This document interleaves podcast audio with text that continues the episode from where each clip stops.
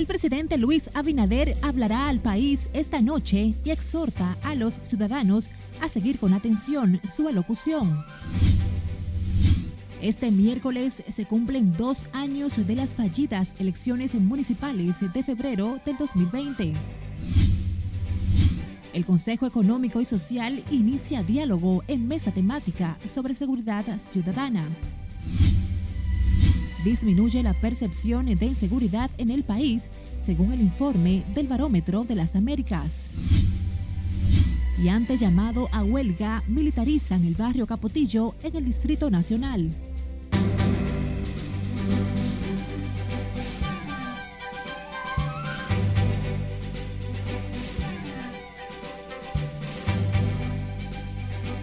Tardes y qué gusto reencontrarnos en esta primera ronda informativa de Noticias RNN. Graciela Acevedo les saluda. Iniciamos esta emisión con el presidente Luis Abinader, que se dirigirá esta noche al país en un discurso en el que se podrían anunciar importantes medidas sobre la pandemia y algunas de carácter económico. Laura Lamar con más detalles. A 11 días para su rendición de cuentas, el presidente Abinader dirigirá un mensaje a la nación esta noche a través de diferentes medios de comunicación, según informó la Dirección de Información de la Presidencia. La vicepresidenta Raquel Peña dijo que en su alocución el mandatario podría anunciar el desmonte de algunas restricciones por la pandemia. Países como España y Estados Unidos han comenzado ya a retirar el, tema de la mascarilla. ¿Ya se ha discutido en, el gabinete de San Nuestro señor presidente hoy pues va a dar eh, una serie de informaciones para toda la población y vamos a esperar que sea él que las diga.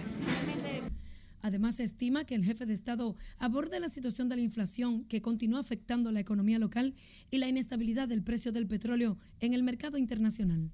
El 30 de enero pasado fue el último mensaje del presidente Luis Abinader a la nación dominicana donde anunció el retiro del Congreso Nacional del contrato de fideicomiso de Punta Catalina a los fines de que fuera debatido en el Consejo Económico y Social.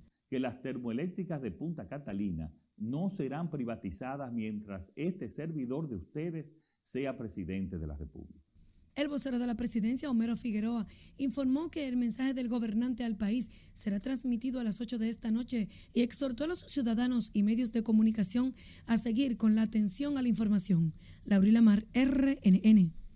Cambiando de tema, este 16 de febrero, es decir, hoy, se cumplen dos años de la suspensión de las elecciones municipales en el país, en las que por primera vez se utilizaba el sistema de voto automatizado y que por un fallo técnico que generó un trauma obligó al entonces presidente de la Junta Central Electoral a anunciar la interrupción del proceso a nivel nacional. Scarlett Guichardo con la historia.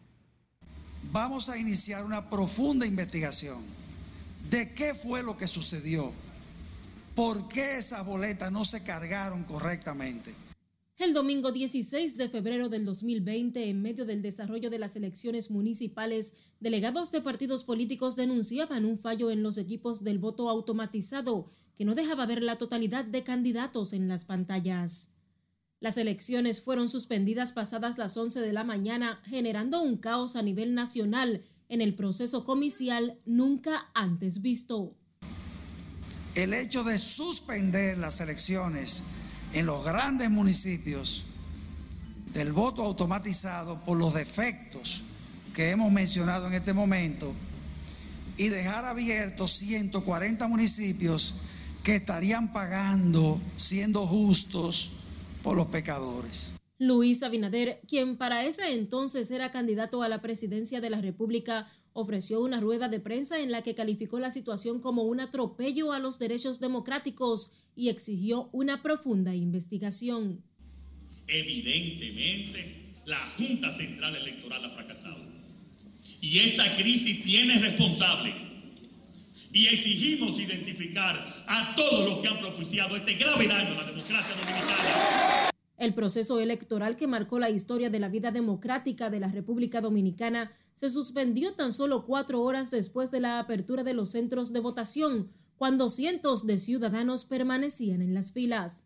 Suspender solamente uno de los niveles, dejando la elección a nivel nacional abierta Tras la interrupción de las elecciones municipales, el órgano rector de comicios reprogramó la celebración de nuevas votaciones para el 15 de marzo, en medio de protestas frente a las oficinas de la Junta Central Electoral, cuestionamientos, la inconformidad de la ciudadanía y la clase política a solo tres meses de las elecciones presidenciales que se celebraban el 17 de mayo de ese mismo año. Los jóvenes son el 40% de los votantes este año y entendemos que merecemos que se haga justicia de la voz que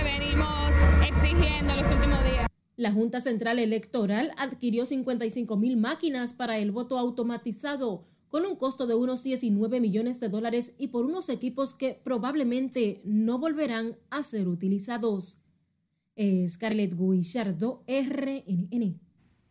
Mientras tanto, el Consejo Económico y Social dejó abierta la mesa temática de seguridad ciudadana en medio de un llamado de su presidente Rafael Toribio para que los titulares de la Comisión de Reforma Policial se integren a esas discusiones. En tanto, el ministro de Interior y Policía planteó como fundamental capacitar y mejorar las condiciones de vida de los agentes como parte del proceso de reformas. Nelson Mateo nos amplía. Se trata de la mesa número 9 de las 14 instruidas por el presidente Luis Abinader en su ambicioso plan de reformas del Estado. Los debates de la Mesa de Seguridad Ciudadana iniciaron con las palabras de bienvenida de la rectora de la Universidad Iberoamericana en su condición de anfitriona. Y abrimos las puertas de nuestra universidad para ser siempre plataforma para el debate plural, para la creación de conocimiento relevante que informe las políticas públicas. Continuaron los debates de apertura con el presidente del Consejo Económico y Social, quien abogó de inmediato por la integración en esa mesa de los titulares del plan de reformas policial. También conocemos los factores de riesgo de la convivencia y seguridad ciudadana, que van desde un contexto socioeconómico desfavorable para el desarrollo humano, educación deficiente, empezando en el hogar, una Policía Nacional percibida como parte del problema y no de la solución, falta de un régimen de consecuencias, así como la utilización de atajos para lograr los objetivos sociales. El ministro de Interior y Policía Jesús Vázquez Martínez abordó allí el tema de la reforma policial. Calificó como fundamental la capacitación y mejoría de las condiciones de vida de los agentes. El año pasado realizamos un aumento de un 40% al sueldo de un policía que cuando llegaba al Ministerio de Interior y Policía era 10 mil pesos. Lo llevamos a 14.200 pesos. Para este año se tiene contemplado un aumento igual de un 40% a los policías que menos ganan y entonces en forma eh, relativa va bajando hasta lograr la aplicación a los que más ganan con un menor, con un menor aumento. Jesús Vázquez Martínez dijo que como parte de las mejoras de las condiciones de la policía, inició un amplio programa de remozamiento y reconstrucción de los 712 destacamentos que hay en todo el país, de los cuales 212 están techados de zinc y en piso de tierra. Nelson Mateo, RNN. La percepción de inseguridad y la victimización por la violencia de género ha descendido en el país, aunque cerca de la mitad de los dominicanos aún se sienten inseguros en sus comunidades. Es el resultado del más reciente informe del Barómetro de las Américas, presentado este miércoles por el Instituto Tecnológico de las Américas. El mismo detalla que la violencia contra la mujer se ha normalizado en el territorio dominicano y que no se han adoptado las medidas para enfrentarla. mayor es qué podemos sacar de todo esto para acciones de fortalecimiento eh, de las democracias en América Latina, que definitivamente como han dicho muchos pensadores, no será el régimen perfecto, pero es el mejor que hemos conocido en la humanidad. Estos datos, que son públicos y accesibles para todos, les ayudan a identificar las áreas débiles o vulnerables del sistema con la finalidad de que pueden tomar decisiones y acciones correctivas el estudio realizado por la Pop Lab de la Universidad de Vanderbilt con el auspicio de la USAID revela además que para los ciudadanos la corrupción ha descendido y que confían en los sistemas judiciales para enfrentar este flagelo, entre otros. En otra información, una tensa calma vivieron este miércoles los residentes en el sector capitalino de Capotillo militarizado desde tempranas horas de la mañana con patrullas mixtas ante la convocatoria a manifestación realizada por grupos sociales. Miembros del Ejército y la Policía Nacional se desplazaron por el sector en camionetas y unidades motorizadas, custodiando los alrededores. En medio del descontento de ciudadanos que se desplazaban por las calles y avenidas, los agentes de la Policía Nacional y del Ejército se mantienen en las aceras, calles y comercios del Capotillo, pendientes de cualquier estallido social. Para que baje los costos. La canasta familiar, que baje los pasajes, que baje los combustibles. ¿Tú sabes cuándo la baja? Cuando le hagamos una olla y lo sacamos del gobierno. Si uno se pone a pensar en el alto costo de la vida, no se vuelve a calor. Ahora mismo yo voy a buscar dos mil pesos allí para poder hacer bulto hasta que venga la cervecería y lleve lo que haya. Para las 4 de la tarde, organizaciones de Capotillo tienen convocada una protesta denominada Capotillo se levanta, actividad que consiste en una parada cívica en la esquina de las calles Nicolás Edobando con José Fabrea. El presidente de la Confederación Autónoma Sindical Clasista, Gabriel del Río Doñé, reconoció hoy los esfuerzos que realiza el presidente Luis Abinader para blindar la economía nacional. Al destacar los avances en el país a favor de la clase trabajadora, Gabriel del Río Doñé resaltó además el impacto que ha tenido el sector laboral con la mejoría de las condiciones de los trabajadores. Vemos que todavía tenemos muchos problemas en la economía y esos problemas económicos están afectando a nuestra clase trabajadora del campo, a los trabajadores de las fábricas y hoy día tenemos que seguir empujando para que los trabajadores podamos mejorar nuestras condiciones de vida y de trabajo, porque indudablemente tenemos problemas y esos problemas esperamos que se puedan mejorar a través del diálogo, a través de la concertación, que es el camino a seguir hoy para encontrar un camino de mejoría para los trabajadores dominicanos. El presidente de la Confederación Autónoma Sindical Clasista dijo esperar que desde la mesa temática para el análisis del Código Laboral mejoren aún más las condiciones de todos los empleados. ¿Usted que se trata de una venganza, el sometimiento a la justicia de Jean Alain Rodríguez? Participe en nuestra encuesta del día en las redes sociales de Noticias RNN y con el hashtag RNN Pregunta.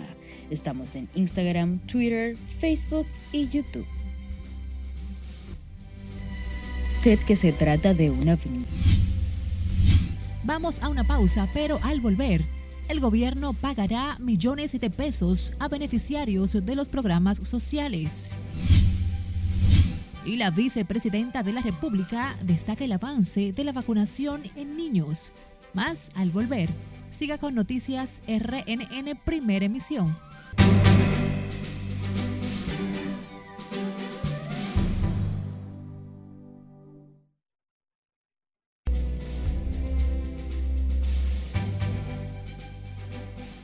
Iniciamos este bloque informativo con el ex presidente de Honduras, Juan Orlando Hernández, detenido luego de que Estados Unidos lo solicitara con fines de extradición por narcotráfico y uso de armas, quien tiene previsto comparecer este miércoles ante el juez, según informó el ministro hondureño de Seguridad de ese país.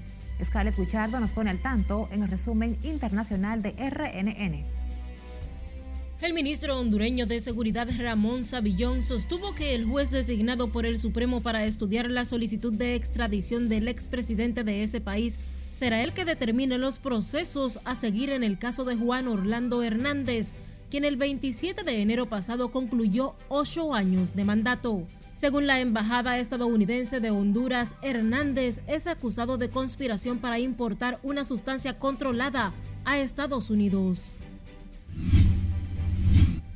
Pasamos a Guatemala, donde un fuerte sismo de magnitud 6,8 en la escala abierta de Richter sacudió la madrugada de este miércoles ese país, causando alarma entre la población. De momento solo se han reportado algunos daños materiales, pero no víctimas. La Policía Metropolitana de Londres informó que investigará la fundación del príncipe Carlos, heredero de la corona británica, por supuestamente aceptar donaciones a cambio de favorecer la concesión de títulos y honores. Las fuerzas del orden indicaron que decidieron abrir una investigación después de que los medios divulgaran el año pasado que uno de los más estrechos colaboradores de Carlos, Michael Fawcett, renunció a la dirección de la Fundación del Heredero tras mediar para que un millonario saudí recibiera una de las más altas distinciones del Reino Unido. El Papa Francisco pidió hoy que las naciones de Europa despierten el espíritu de reconciliación, respeto y libertad de cada país del continente, al término de la audiencia general de los miércoles celebrada ante decenas de fieles en el aula Pablo VI del Vaticano. Un camión cisterna que llevaba gasolina perdió el control, chocó contra un edificio vacío y estalló en llamas en Long Island la mañana de este miércoles. El conductor y tres bomberos que acudieron al lugar resultaron heridos, según las autoridades. Y un video en el que aparecen agentes policiales separando a dos adolescentes durante una pelea en un centro comercial de New Jersey provocó indignación luego de que los oficiales dieran un tratamiento diferente a uno de los involucrados por su color de piel. El hecho quedó captado en cámara y muestra a ambos chicos protagonizando una discusión verbal. Luego comienzan a empujarse y a pelear físicamente antes de la llegada de los agentes policiales. En las internacionales, Scarlett Guillardo, RNN. Volvemos a las notas locales con el jefe del Cuerpo de Seguridad Presidencial, Mayor General Celín Rubio Terrero, quien continúa ingresado en el Hospital Central de las Fuerzas Armadas tras sufrir un accidente cerebrovascular hemorrágico el pasado lunes mientras participaba en una reunión de trabajo. El personal médico a cargo de los cuidados del general continúa realizando estudios y análisis para mantener el control de su estado de salud. En ausencia del general Rubio Terrero, la seguridad presidencial está a cargo del coronel del ejército Jimmy Arias Grullón, su jefe del CUSEP. La Tesorería Nacional informó que pagará 140.3 millones de pesos a beneficiarios de los programas sociales del Fondo de Asistencia Solidaria a Empleados FASE y del Programa de Asistencia al Trabajador Independiente PATI, que por diferentes motivos no recibieron dichos beneficios mientras estuvieron en vigencia. Laura Lamar tiene la historia.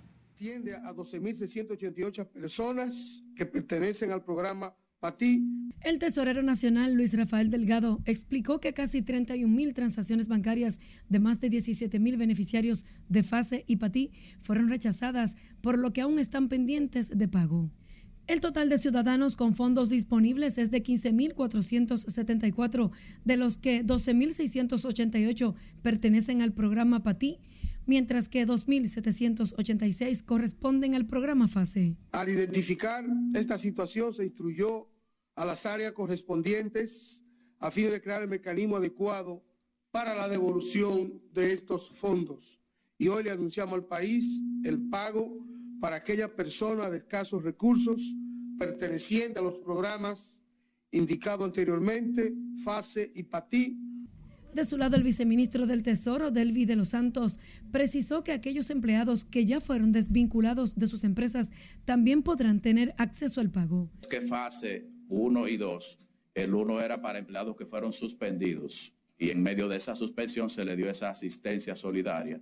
Y ya la empresa, pues cuando pasaron las situaciones económicas que se vio durante esta pandemia, fueron restablecidos, u otros fueron desvinculados. Pero mientras estuvo vigente el decreto que creó ese beneficio, las personas que fueron incluidos en esa plantilla que elaboró el Ministerio de Trabajo en conexión con la Tesorería Nacional son los que están incluidos en esta fase. Aclaró a los empleadores que las empresas no podrán descontar a sus empleados el monto que reciban de fase, ya que ese programa prescribió. Los beneficiarios tendrán un plazo de 30 días a partir de hoy para proceder con el trámite de reclamación accediendo a la página web de la Tesorería Nacional. La entrega del dinero se hará de manera personal por cheques. Laurila Mar, RNN. A propósito, el Ministerio de Salud Pública informó que a la fecha unos 17 mil niños han sido vacunados a nivel nacional contra la COVID-19 sin que se reporten hasta el momento casos con efectos secundarios. Durante una rueda de prensa este miércoles, las autoridades de salud hablaron también del uso de la mascarilla en el país. Nuestra compañera Vanessa Valdés tiene los detalles en directo desde el Ministerio de Salud Pública. Adelante, Vanessa. Muchísimas gracias. Buenas tardes. Pese a que las autoridades continúan manteniendo estables los efectos de la pandemia del COVID-19 en el país, hasta el momento no se han emitido informaciones para el levantamiento del uso de mascarillas. Y no era en lugares solamente por contaminación ambiental, sino que era porque, por ejemplo, tenían síntomas gripales y como responsabilidad cívica utilizaban su mascarilla. O sea que hay que apelar siempre a la responsabilidad cívica que tienen cada uno de los ciudadanos.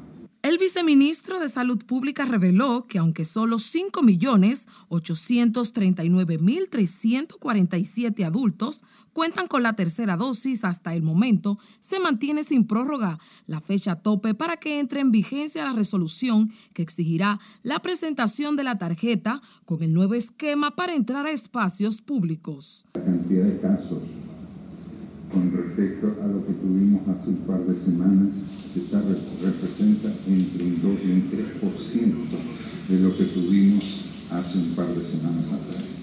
El Ministerio de Salud Pública reportó este miércoles 400 casos nuevos de coronavirus para un total de 570.636 confirmados desde el inicio de la pandemia y dos muertes notificadas. En ese mismo orden resaltaron que el país ha dado un salto cuántico en cuanto que ya contamos con un sistema para identificar qué tipo de variante puede tener un paciente. Es todo lo que tengo hasta el momento. Retorno contigo al centro de noticias. Gracias a nuestra compañera Vanessa Valdés por estos detalles en directo desde el Ministerio de Salud Pública. A propósito, la vicepresidenta de la República, Raquel Peña, destacó hoy el avance de la vacunación en niños entre 5 y 11 años que inició el pasado lunes, aunque recordó que el proceso es voluntario. La vicemandataria exhortó a los padres a confiar en el fármaco en momentos en que el gobierno agota los esfuerzos para enfrentar la pandemia. Realmente los niños que han sido vacunados hasta el día de hoy pues han dado un ejemplo y también los padres y las escuelas pues de que realmente ha sido de manera muy organizada y muy cívica, pero eso es de manera voluntaria. La también coordinadora del Gabinete de Salud, Raquel Peña, resaltó el orden con que se ha realizado el proceso en las escuelas públicas y privadas en el que se pretenden vacunar a más de un millón de estudiantes. Cambiando de tema, la jueza de la Instrucción Especial de la Suprema Corte de Justicia, Vanessa Acosta Peralta, fijó para el primero de marzo el conocimiento del juicio preliminar contra el diputado de la provincia de Santiago por el PRM Gregorio Domínguez, acusado de desalojo ilegal. Se recuerda que la acusación fue presentada por la Procuraduría General de la República a través del procurador adjunto Rafael Suárez, quien pide que se dicte un auto de apertura a juicio en su contra. Lucila Nelly Capellán Luna interpuso la querella el 11 de noviembre del 2020 en la misma acusa al congresista de una presunta violación de la ley que regula el otorgamiento de la fuerza pública y sobre violación de propiedad privada. La Dirección General de Ganadería informó este miércoles que desarrolla un programa de control de tuberculosis y brucelosis, así como otras enfermedades bovinas, con el fin de mantener la sanidad en la población pecuaria de la República Dominicana. Como parte de las medidas preventivas, las autoridades realizan un proceso de vacunación a los animales de ganadería, según el director del organismo, Giovanni Molina. nosotros llevamos a cabo eh, la vacunación, tanto de brucelosis, la vacunación de brucelosis como la detección de la tuberculosis en bovinos. Y eh, nosotros tenemos, hemos, de que llegamos a la Dirección General de Ganadería, hemos activado el laboratorio de nosotros, el laboratorio veterinario central donde ya se están produciendo los biológicos necesarios para combatir estas dos enfermedades a nivel nacional. El director de Ganadería habló sobre el tema previo a depositar una ofrenda floral en el altar de la patria en memoria de los patricios en el marco del mes de la patria. En tanto, el ministro de Agricultura, Limber Cruz, viajará este miércoles hacia Panamá para dar seguimiento a los proyectos regionales que se ejecutan en favor de la agropecuaria y el medio ambiente, junto a sus homólogos de Centroamérica y el Caribe, miembros de la Comisión Centroamericana de Ambiente y Desarrollo. La República Dominicana participa como miembro pleno del Sistema de la Integración Centroamericana, al igual que Guatemala, El Salvador, Honduras, Nicaragua, Costa Rica y Belice siendo Panamá la sede de la reunión intersectorial de los ministros de Agricultura, Ambiente y Salud y Centroamérica, que se desarrollará del 17 al 19 de febrero.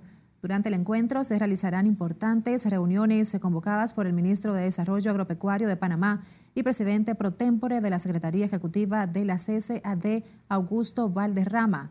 La Comisión Centroamericana de Ambiente y Desarrollo es el órgano del SICA responsable de la Agenda Ambiental Regional. Tiene como objetivo principal contribuir con el desarrollo sostenible de la región centroamericana, así como fortalecer el régimen de cooperación e integración para la gestión ambiental. Vamos ahora a Santiago, donde siguen registrándose denuncias de robos y atracos en diversos puntos de la ciudad de Santiago, situación que llama a preocupación de diversos sectores. Junior Marte nos cuenta. El hecho más reciente fue el ocurrido a un comerciante francés quien afirma ser víctima de los antisociales que cargaron con más de 800 dólares y otras pertenencias. Entonces yo tenía todo mi, todo mi negocio en mi, en mi cartera y este hombre a momento no sé lo que se ha pasado, ha cambiado completamente y se ha salido con mi, mi bulto. ¿Se la arrebató? Todo. El extranjero afectado acudió a la policía debido a que en el robo también se llevaron sus documentos. Necesito mi, necesito mis papeles y mi, uh, mis cosas para trabajar, porque sin, sin uh, era, eh, mi teléfono no es para rogar, es para trabajar. Entonces yo soy un negociante, yo tengo cliente que me espera, algunos clientes también me habían dado el dinero para comprar su mercancía. Vamos a esperar entonces que la denuncia llegue para que los organismos eh, pertinentes de la Policía Nacional inicien el proceso de investigación y dar respuesta con ese caso que usted señala. Otro ciudadano también dice que cuatro individuos lo encañonaron despojándolo de su motor en la comunidad de Canabacoa. Dos motocicletas con cuatro elementos armados, con pistola los cuatro. Me apuntaron con tres pistolas, mi hija la apuntaron con una pistola. Y por suerte me iban a revisar, se me cae el teléfono, eh, la pistola no me la tocaron. Llévense todo. Ayer además se reportó el atraco a un minimarque en la Fello Vidal, donde los ladrones cargaron con todo a su paso. En Santiago, Junior Marte, RNN. Hablemos de la Academia Dominicana de Historia. Certificó este miércoles a Miguel Reyes Sánchez como nuevo miembro de esa organización. Al ofrecer su discurso de recepción, el historiador y expresidente de la organización, Fran Moya Pons, destacó la calidad de los escritos de Reyes Sánchez, en especial para la defensa de la historia independentista dominicana. En la colonia y en el extranjero, lo cual fue considerado por las autoridades haitianas como un desafío a la estabilidad de su Estado y a las libertades conquistadas. Para los haitianos era insultante y sirvió de detonante para la invasión de febrero de 1860. Sorprende observar a estos intelectuales criollos construyendo retruécanos interpretativos para negar que la dominación haitiana fue lo que realmente fue, una dictadura política y militar, descrita con plenitud de detalles por los dominicanos de carne y hueso, que por padecerla durante 22 años y para escapar de aquella tiranía, firmaron el manifiesto del 16 de enero de 1844 el acto estuvo encabezado por la vicepresidenta de la República, Raquel Peña, a quien los miembros de la academia le entregaron la historia general del pueblo dominicano, una edición de seis tomos editados por la entidad patriótica.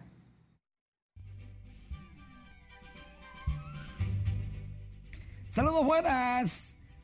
Es un día muy especial porque miércoles 16 iniciamos la deportiva con una muy buena noticia y es que la República Dominicana sigue siendo centro de atención en el mundo deportivo. Viene la parada de la Liga Mundial de Surf por primera vez en la historia en Cabaret de Puerto Plata, exactamente en Playa Encuentro. 96 atletas estarán disputándose del 3 al 6 de marzo la supremacía del surf mundial. Y esa palabra es grande, mundial Mientras tanto, Matt Harvey, que sangraba de vez en cuando en los juegos de grandes ligas, ya dijo que siempre ha consumido cocaína, que es una sustancia no prohibida en las grandes ligas, sino que te mandan a tratamiento y te dejan calladito. Dicen que el sangrado siempre era por eso. Ay, mamá. Ryan Zimmerman de los Nacionales de Washington anuncia su retiro. Siempre jugó con los Nacionales.